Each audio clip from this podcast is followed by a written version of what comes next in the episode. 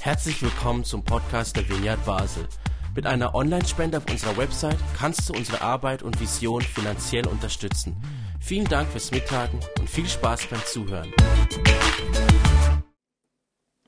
Etwas, was ich so toll finde. Ich habe, glaube auch schon mal von meinem Patenonkel hier erzählt. Ich weiß nicht mehr in welchem Zusammenhang, aber wie er mir einfach auch ein Vorbild ist. Und es war so schön, auch einfach das richtig zu sehen, wovon er immer wieder auch mal erzählt hat. Bei dieser Geburtstagsfeier war eine Familie, die vor fünf Jahren aus Damaskus, aus Syrien geflüchtet sind, dort irgendwie ins Saarland äh, geraten sind und natürlich da erstmal irgendwie Fuß fassen mussten und ich glaube von ich weiß nicht von Anfang an oder sehr bald war mein Patenonkel der der ganz viel da geholfen hat, dass die da irgendwie sich heimisch fühlen können, möglichst bald. Unmöglich viele Behördengänge und weiß nicht was, das könnte er sicher alles viel besser erzählen. Aber ich finde es gerade so schön, weil der Einstieg in meine heute Predigt greift das eigentlich auch ein bisschen auf und zeigt eben, dass das, was ich jetzt gerade von meinem Patenonkel erzählt habe, eher die Ausnahme ist oder auch manche erinnern sich an diese Szenen am, am Münchner Hauptbahnhof mit äh, Klatschen und die Willkommenskultur, die ausgerufen wurde. Ich glaube, die Regel ist eine andere und davon handelt das Zitat, mit dem ich heute einsteigen möchte. Ihr seht, das ist, ähm, ihr seht ein Buchcover hinter mir. Das Buch heißt Flucht, eine Menschheitsgeschichte, geschrieben von Andreas Kossert. Aber das Zitat ist nicht von diesem Buchautor, sondern aus einer Rezension, die ich gefunden habe im Internet beim Recherchieren für diese Predigt. Süddeutsche Zeitung, 17. Dezember 2020. Und dann würde ich jetzt also dieses Zitat bringen aus dieser Buchrezension und kleine Vorwarnung, es braucht viel Konzentration, es ist ein langer Satz, aber ich werde es nachher versuchen, in einfachen Worten nochmal wiederzugeben. Hier das Zitat. Nochmal. Ach so, ja, es, es wechselt ja da hinten, nicht hier bei mir, da muss ich selber. So. Es haben weder die bis vor wenigen Jahrzehnten weit verbreitete Kenntnis biblischer Geschichten und Gebote, noch etwa eine eigene Fluchtbiografie die Menschen derart verlässlich gegen Hartherzigkeit imprägniert, dass sie andere Menschen, die ihre Heimat unter Zwang verlassen mussten, immer mit Großmut und Verständnis empfangen hätten. Also, Menschen müssen ihre Heimat unter Zwang verlassen. Und dazu gerade ein paar Zahlen, die ich gefunden habe. Beim UNHCR findet man Zahlen von 2020, dass 82,4 Millionen Menschen weltweit vertrieben sind. Und dass das gegenüber 2011 eine Verdoppelung sei. Dann habe ich noch bei Amnesty Zahlen von 2016 gefunden. Da wurde so auf den Punkt zugespitzt, dass pro Minute 24 Menschen entwurzelt werden. Und das sei gegenüber 2005 eine Vervierfachung. Also ich glaube, alle, die nicht irgendwie gerade völlig gepennt haben, haben mitgekriegt, diese Fluchtbewegungen, die zurzeit stattfinden auf unserem Planeten und die große Not, die damit verbunden sind. Und was dieses Zitat sagen will, ist eben nicht, dass das, was ich jetzt von meinem Patenonkel mitgekriegt habe, dass das so die, die Regel ist, sondern offenbar scheint die Regel doch eher die zu sein, dass Menschen irgendwo in ein fremdes Land kommen, sei das jetzt die Schweiz, sei das Deutschland, und dort sehr viel Unverständnis spüren, dass sie sehr viel Hartherzigkeit zu spüren bekommen, das ist die Behauptung in diesem Zitat. Und das Interessante jetzt ist, dass man es eigentlich auch sich anders vorstellen könnte. Denn wir haben als Gesellschaft ja auch eine Geschichte selbst. Vielleicht gibt es sogar hier Leute, die sagen, ja, wenn ich in meiner Familiengeschichte irgendwo zurückgehe, da gibt es in, bei meinem Opa oder bei meiner Oma irgendwo das die selber diese Erfahrung gemacht haben von vertrieben sein, die Heimat verlassen müssen, fliehen müssen oder so. Aber selbst wenn es nicht so ist, selbst wenn wir alle jetzt sagen, in unseren Familienbiografien ist da nichts vorhanden, wir haben alle das Erbe der biblischen Geschichten.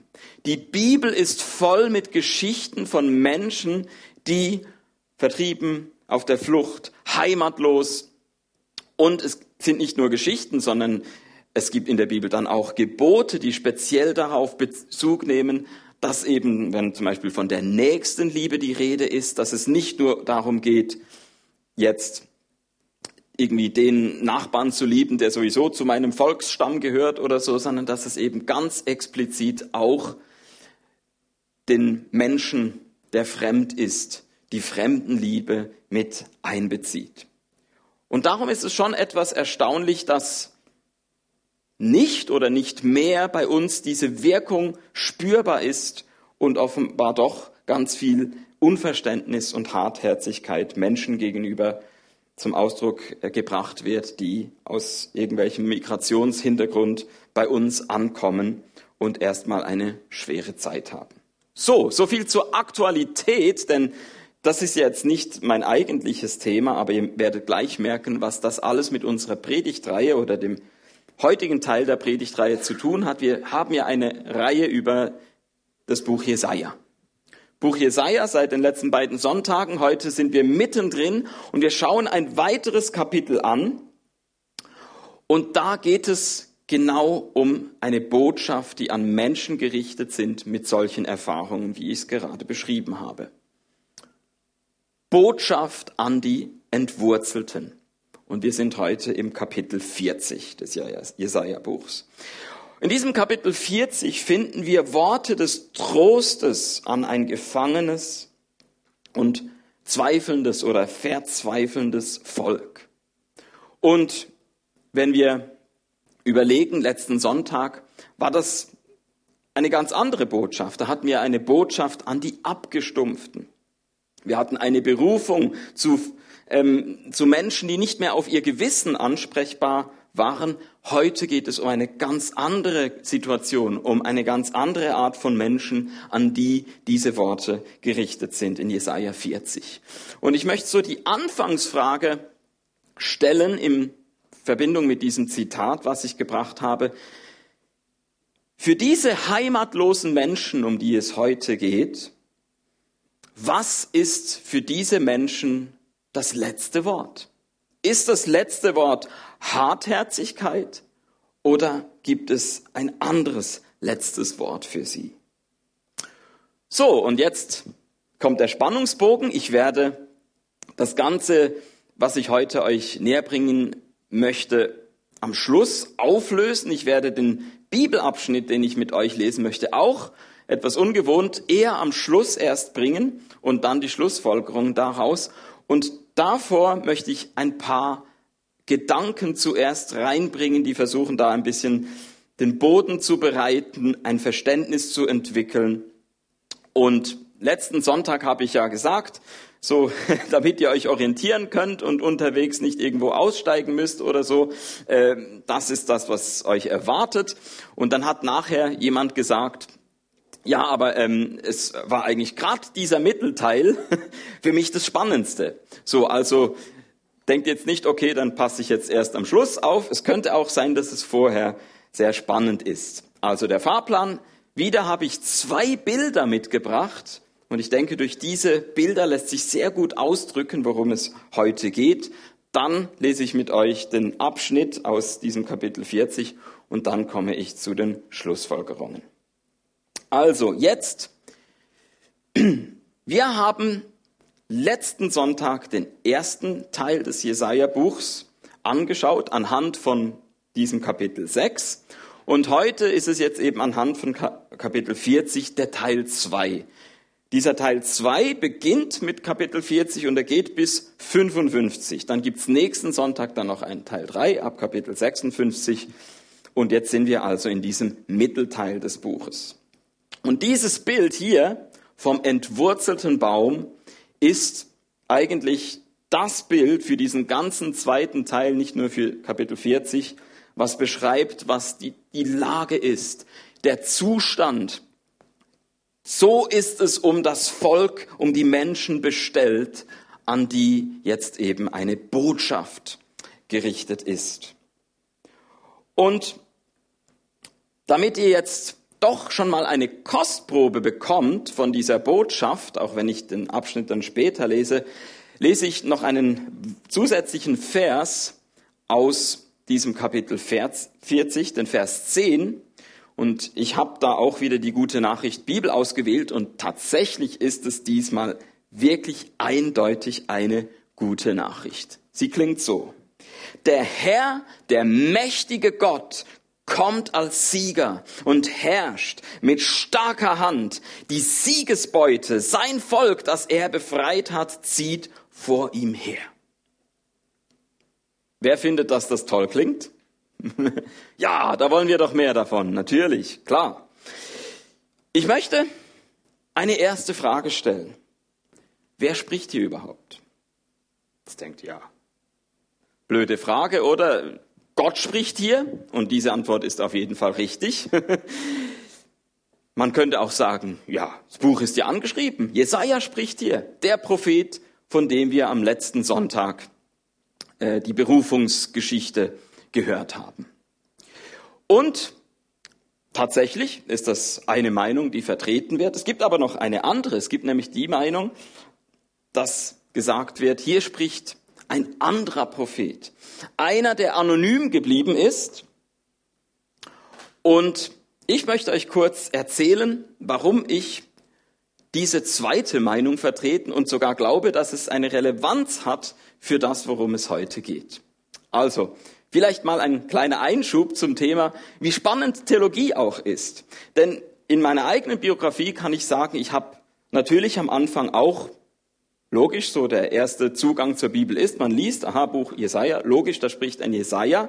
Aber dann habe ich natürlich schon irgendwann gemerkt, ah, okay, ich sehe das Problem. Das Problem ist nämlich das, dieser Jesaja, von dem wir letzten Sonntag die Berufung äh, gehört äh, haben, der lebte in der zweiten Hälfte des achten Jahrhunderts vor Christus und spricht da eben da auch diese Sachen an, die Bedrohung, wie es auch schon Michael in der Einführungspredigt gesagt hat, diese Assyrer, die kommen und, und mit ihrem Heer. Und dann schaut er also jetzt so in die kommende Zeit und diese Bedrohung. Und jetzt bei Kapitel 40 ist aber die Situation und die Dinge, auf die Bezug genommen wird, etwas, was ganz eindeutig 200 Jahre später ist, nämlich im, in der zweiten Hälfte des sechsten Jahrhunderts vor Christus. Jetzt, ich habe, glaube nie jemanden angetroffen, der gesagt hat, ja klar, der Jesaja hat irgendwie 200 Jahre gelebt, darum ist es so. Aber man kann natürlich sagen, ja, da sieht man, wie großartig dieser Gott ist. Er kann einem Menschen im 8. Jahrhundert etwas zeigen, was erst 200 Jahre später eintritt, so. War ja auch bei Kapitel 6, ne? dass, dass, dass da dieser Jesaja davon gesprochen hat, hier werden die Häuser verlassen werden und so, ist ja dann wirklich eingetroffen in diesem 6. Jahrhundert. In der ersten Hälfte, äh, die babylonische äh, Macht kam dann und hat die Stadt erobert, Jerusalem, den Tempel zerstört und so. Und also schon erstaunlich, wie ein Prophet da weit im Voraus geblickt hat. Aber jetzt geht's nicht um die Zerstörung, sondern um das, was dann noch danach kam. Und die Frage, ist es immer noch dieser Jesaja aus dem achten Jahrhundert vor Christus? Und man könnte ja sagen, ja, genau, eben, dieser Gott ist ja so mächtig über der Geschichte, hat überall den Durchblick und es ist ein leichtes für ihn, diesem Jesaja das alles zu offenbaren. Jetzt bin ich aber zu, zum Schluss gekommen, nein, ich glaube, hier ist eine, die Rede von einer eigenen Berufung für diese Zeit, dass da ein Prophet nicht 200 Jahre im Voraus etwas ankündigt, sondern dass einer frisch in diese Zeit hinein spricht, vielleicht Entwicklungen, die gerade vor seinen Augen passieren, vielleicht die nächsten Jahre oder Jahrzehnte anspricht, aber jetzt nicht Jahrhunderte im Voraus.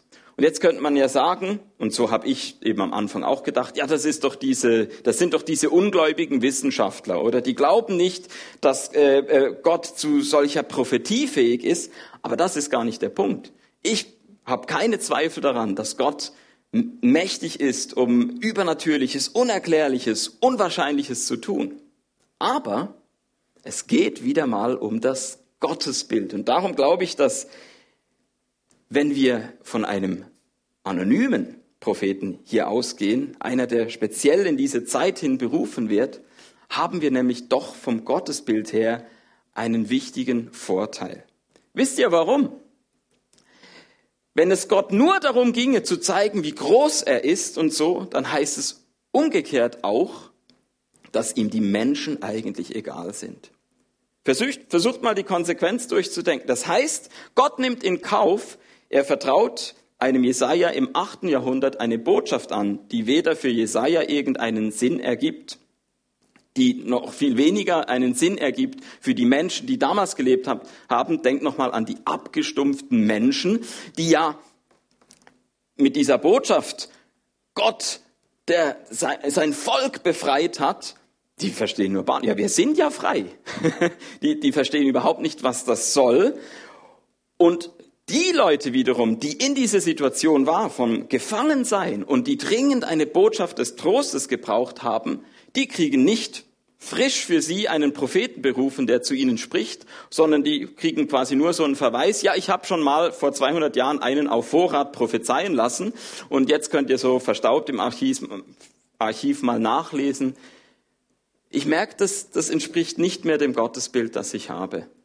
Ich merke, nein, die Wissenschaft ist nicht der Feind, der rausfindet, dass vielleicht etwas eben nicht 200, sondern nur 20 oder zwei Jahre im Voraus, hey, ist doch immer noch genial, wenn Gott solche Dinge einem Propheten anvertrauen kann und Mut in eine Situation sprechen kann. Aber es ist eben nicht nur ein Machtbeweis für diesen Gott, sondern es ist gleichzeitig auch ein Zeichen seiner Liebe, dass er reagiert auf ein Volk, dass er nicht sagt, sorry, euch gegenüber schweige ich, schaut ins Archiv, sondern direkt zu euch berufe ich einen Propheten, wir kennen leider nicht seinen Namen, aber ich habe eure Not gesehen, ich habe euch gehört und ich möchte euch jetzt das frisch sagen, relevant für euch, was ihr dringend hören braucht, was euch gut tut. Und damit sind wir beim Thema heute, dieser Gott, der die Menschen liebt, der nicht einfach nur seine Macht raushängt, sondern ein Gott, der Menschen eine Botschaft geben will, die sie brauchen, die spezifisch in ihre Zeit gerichtet ist.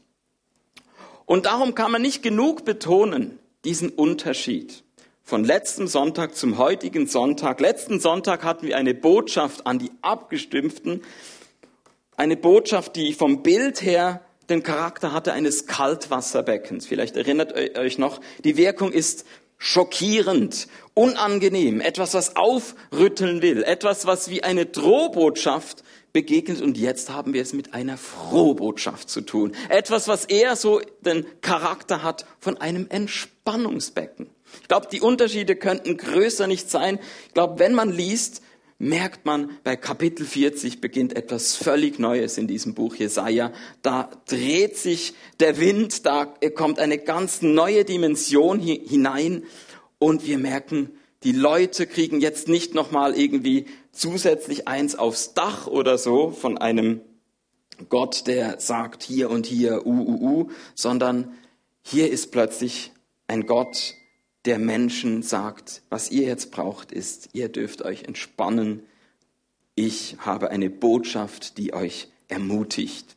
Und darauf dürft ihr euch freuen. Und darauf dürfen wir auch wir uns freuen. Denn jetzt wollen wir natürlich ähm, wissen, was das konkret heißt. Aber ich bin immer noch nicht an dem Punkt, wo ich mit euch den Abschnitt lesen will. Ich möchte noch einen Gedanken einfließen lassen. Also wir hatten bis jetzt diesen Unterschied von Jesaja 6 und Jesaja 40. Wichtig, den nicht zu übersehen. Und wir haben die verschiedenen Bilder, den abgestumpften Baum, wir haben den entwurzelten Baum, wir haben das Kaltwasserbecken, das Entspannungsbecken. So viel zum Unterschied. Und jetzt möchte ich weitergehen.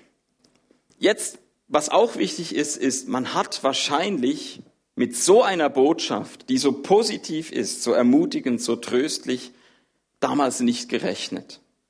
Ich glaube, dass für die Menschen damals klar war, wir sind Vertriebene, wir sind Entwurzelte, Heimatlose, hier raus aus unserer Heimat, raus aus Jerusalem, sind jetzt in Babylon, wir haben uns Mühe gegeben, eine neue Sprache zu lernen und trotzdem stoßen wir immer irgendwie nur hier und da auf Unverständnis.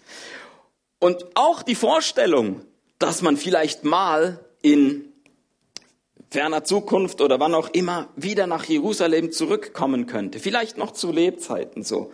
Die war jetzt auch nicht so, dass man dachte, hey, super, ähm, dann ist, sind alle Probleme gelöst, sondern dann kommen natürlich andere Probleme. So, so, so, du kommst jetzt zurück aus Babylon und sagst, dass das und das äh, dir gehört oder so. Ähm, Pech, jetzt gehört es mir, hau ab. Also wir sehen, dieser babylonische König Nebukadnezar damals hat einen großen Schaden, ein großes Unglück, ein, ein, ein, eine große Not bewirkt unter diesen Vertriebenen aus Jerusalem. Egal, ob sie in Babylon bleiben oder auch vielleicht wieder zurückkehren könnten. Ähm, das ist ein großes Leid, eine große Not. Und wann immer man in einer solchen Situation ist, stellt man natürlich diese Frage hier. Und was macht Gott? Was macht Gott? Wie lange müssen wir das alles noch erleiden? Irgendwie haben wir das Gefühl, Gott hat sich schon längstens verabschiedet. Gott hört uns nicht, er sieht uns nicht. Und jetzt habe ich ja letzten Sonntag mich eher so von der kritischen Seite gezeigt und gesagt, ja, wir hier, ne, wir hier, die immer auch dann schnell uns jetzt gerade auch in dieser Corona-Pandemie darum drehen, dass, oh, oh hier ähm, sind wir auch in Not und wir leiden auch und so, ja, schaut mal nach Afrika, ne, das könnte ich heute auch wieder sagen, so, ja, vergleicht mal die Corona-Toten äh, in Europa mit den Hungertoten in Afrika oder so, aber heute mache ich das nicht. Heute mache ich mal wirklich genau mit, dass ich den Rest der Welt ausblende, dass ich zu allen anderen Orten und anderen Zeiten jetzt nicht Bezug herstelle, sondern dass ich es einfach mal ernst nehme. Ja, auch wir sind, wenn auch in abgeschwächter Form, entwurzelte und heimatlose Menschen geworden. Wir sind entwurzelte und heimatlose Leute. Wir haben diese Botschaft auch nötig. Warum? Weil wir sind aus unseren Gewohnheiten vertrieben worden. Auf einmal war Schluss mit Party. Auf einmal war Schluss mit Umarmen. Auf einmal war Schluss mit Flugreisen und so weiter und so fort. Und ich denke, wir haben uns auch diese Frage gestellt. Und was macht Gott? Wenn auch in einer völlig anderen Dimension, aber trotzdem ist es legitim, dass auch wir diese Frage stellen. Was macht Gott jetzt mitten so in dieser Krise, in der wir drin sind? Und auch wenn es uns verhältnismäßig gut geht. Jetzt haben wir uns schon auf Ferien im eigenen Land beschränkt und dann war auch noch dieser verregnete Sommer. Ja, irgendwie ähm, Im Freibad werden wir gerne nass, aber sonst soll der Sommer bitte trocken bleiben.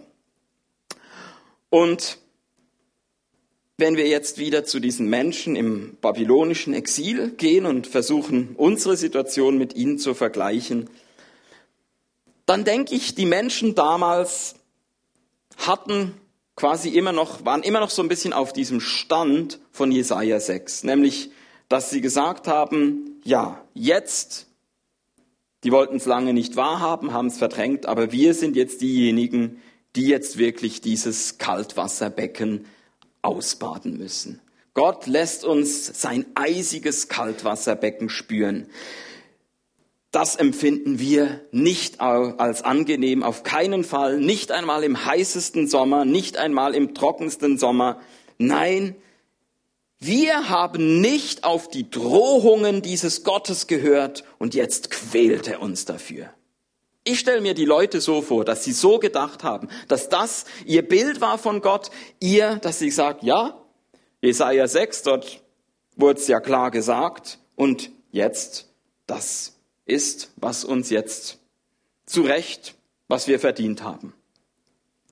Und ja, Gott hat den Leuten von Jerusalem die Konsequenzen ihrer selektiven Wahrnehmung nicht erspart. Aber seit sie in Babylon, im babylonischen Reich, seit sie in, in Babylon sind, hat sich etwas Grundlegendes verändert. Es hat sich was verändert. Und das ist die wichtige Botschaft, von der wir jetzt heute in dieser Predigt hören. Etwas Grundlegendes hat sich verändert. Gottes Zorn über die Hartherzigkeit seines Volkes ist verflogen. Gott selber hat kein hartes Herz. Gott ist nicht nachtragend. Er hat sein Volk nicht für immer abgeschrieben. Das ist die frohe Botschaft, die jetzt mit Jesaja 40 neu hereinbricht. Dass, wenn auch wir heute fragen, was macht Gott eigentlich inmitten dieser Pandemie und Corona-Krise, etwas können wir gleich von Anfang an ausschließen. Etwas ist mir ganz wichtig, dass wir da das Update mitkriegen. Wenn wir bereits die Konsequenzen unserer Abstumpfung tragen, dann will Gott uns das Leben nicht noch schwerer machen. Wir sind ja schon aus der Komfortzone raus.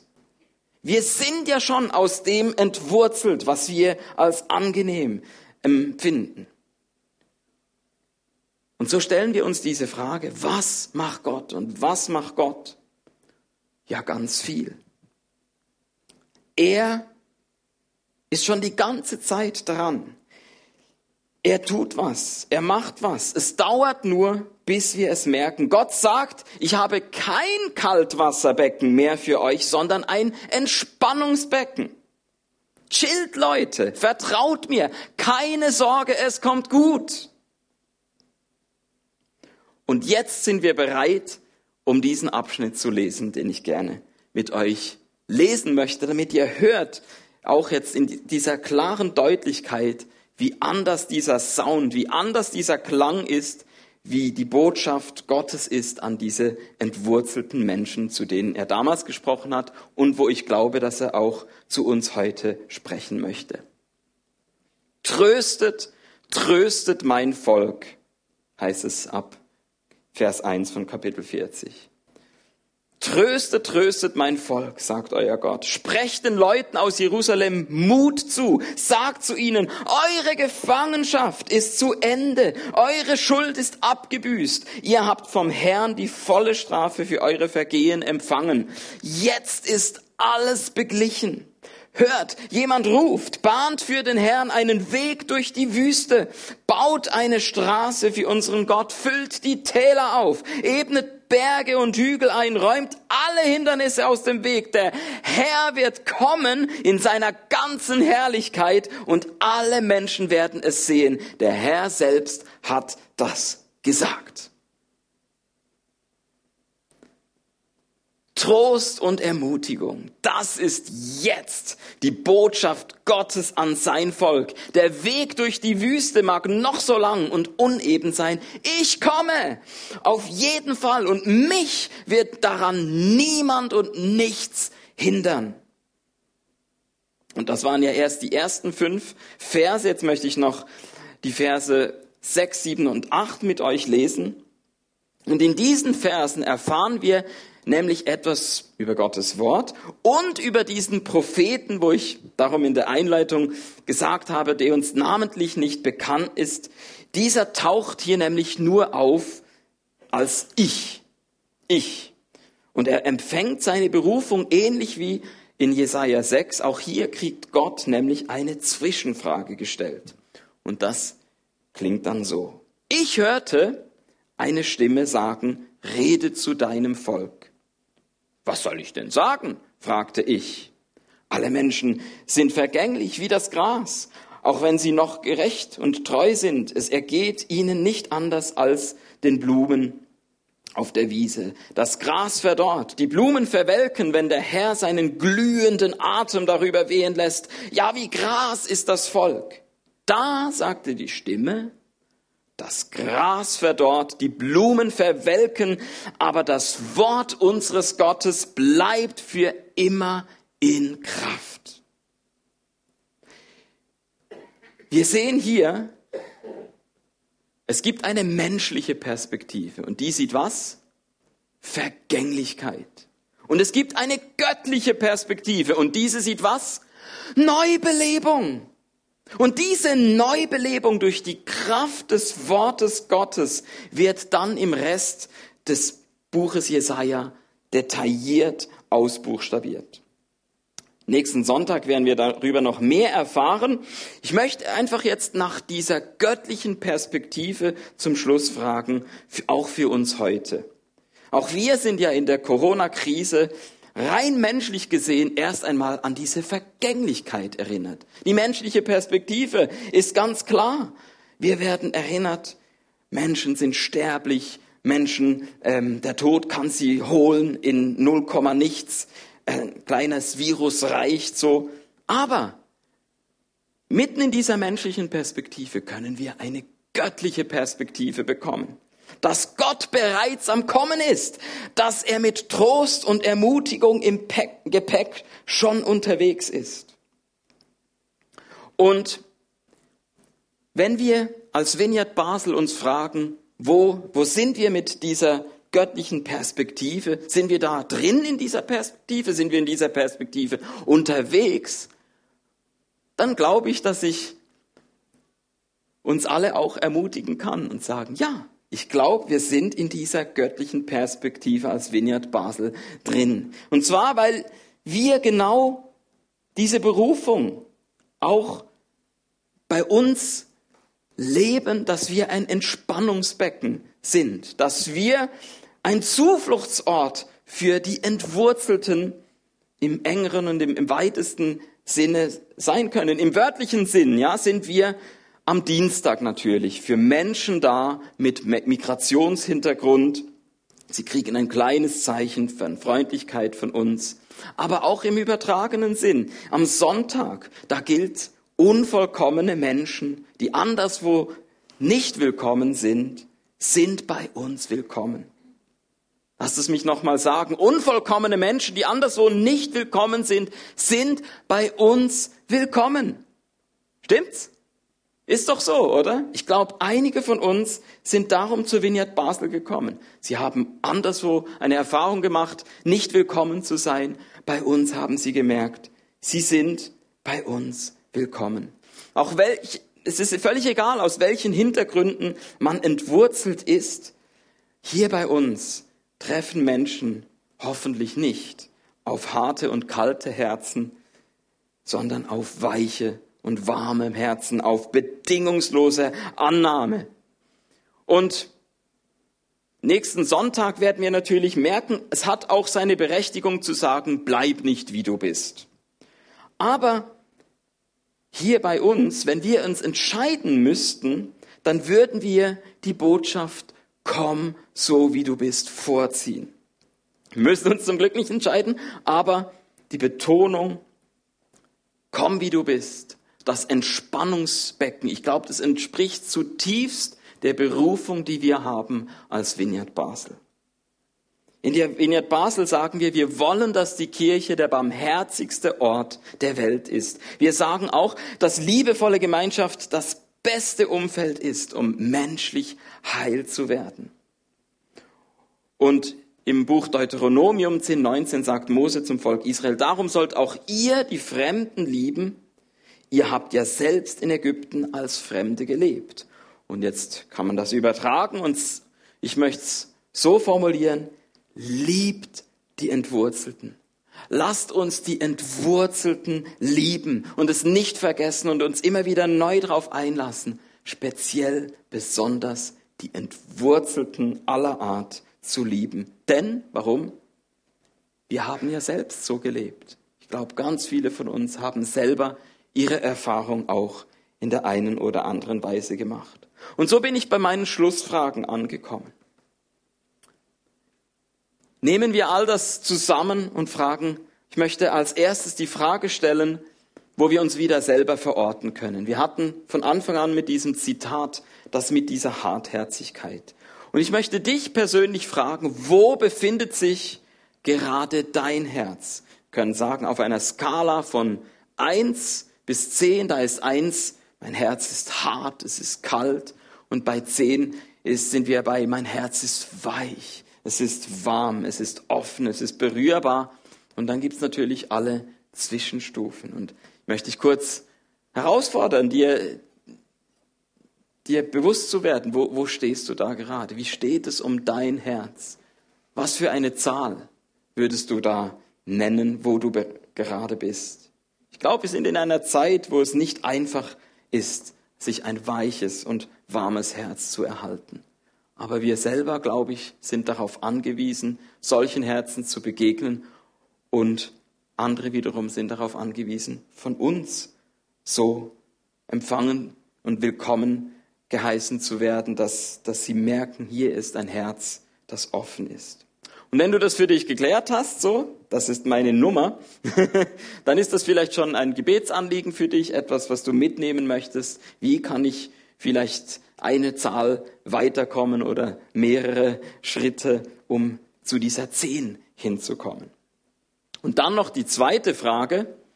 Wer in deinem Umfeld ist entwurzelt und bräuchte so eine Entspannungsbotschaft von dir? Weiß nicht, was in dieser Predigt bei dir connecten konnte. Ich habe so versucht, ein paar Fenster aufzumachen und einerseits die historischen Hintergründe zu, zu beleuchten. Da ist ein Volk im Exil in Babylon und Gott ist für dieses Volk erreichbar. Er hat es nicht abgeschrieben. Er hört es. es ist, er ist für dieses Volk da. Und ich habe von uns hier gesprochen, von unserer Entwurzelung, die wir auf ganz andere Art erlebt haben. Jetzt vielleicht eben aus Gewohnheiten heraus, aus der Komfortzone heraus, vielleicht durch diese aktuelle Krise. Und vielleicht merkst du auch am Dienstag oder hier am Sonntag, das ist ein richtig wichtiges Thema für uns. Ein Herz für die Entwurzelten zu haben, für die Vertriebenen, für die Heimatlosen. Hey, ich wünsche mir so, dass Menschen in der Vineyard Basel, egal ob hier jetzt in diesem Gottesdienst oder auch in einer Fokusgruppe, wo auch immer, Heimat finden. Dass sie wieder neue Wurzeln schlagen können, wieder neu merken, ich bin jetzt nicht den Rest meines Lebens ein Vertriebener und Getriebener, sondern ich kann hier ankommen ich kann hier ins Entspannungsbecken mich hineinlegen und merken, hier bin ich willkommen, angenommen, dieser Gott liebt mich. Und ich glaube, das ist unsere Berufung, das vermitteln zu können an ganz viele Menschen und es auch selber immer wieder zu erleben. Und darum die Frage, wer in deinem Umfeld fällt dir vielleicht ein? Eine Person, die entwurzelt ist. Vielleicht eben ganz im engeren Sinn als jemand mit Migrationshintergrund oder so kann sein, aber vielleicht gar nicht, eben vielleicht mehr in diesem weiteren Sinn ein Mensch, der, der, der noch nicht angekommen ist, der, der suchend, fragend, irgendwie getrieben. Und vielleicht könntest du die Person sein, die für diesen Menschen oder für eine Gruppe von Leuten so eine Entspannungsbotschaft bringen könntest. Trost und Ermutigung. Fällt dir jemand ein? Hey, dann möchte ich dich ermutigen, selber zum Entspannungsbecken zu werden für Menschen, dass sie sich fallen lassen können in deiner Gegenwart und merken, wie Gottes Liebe und Annahme durch dich fließt.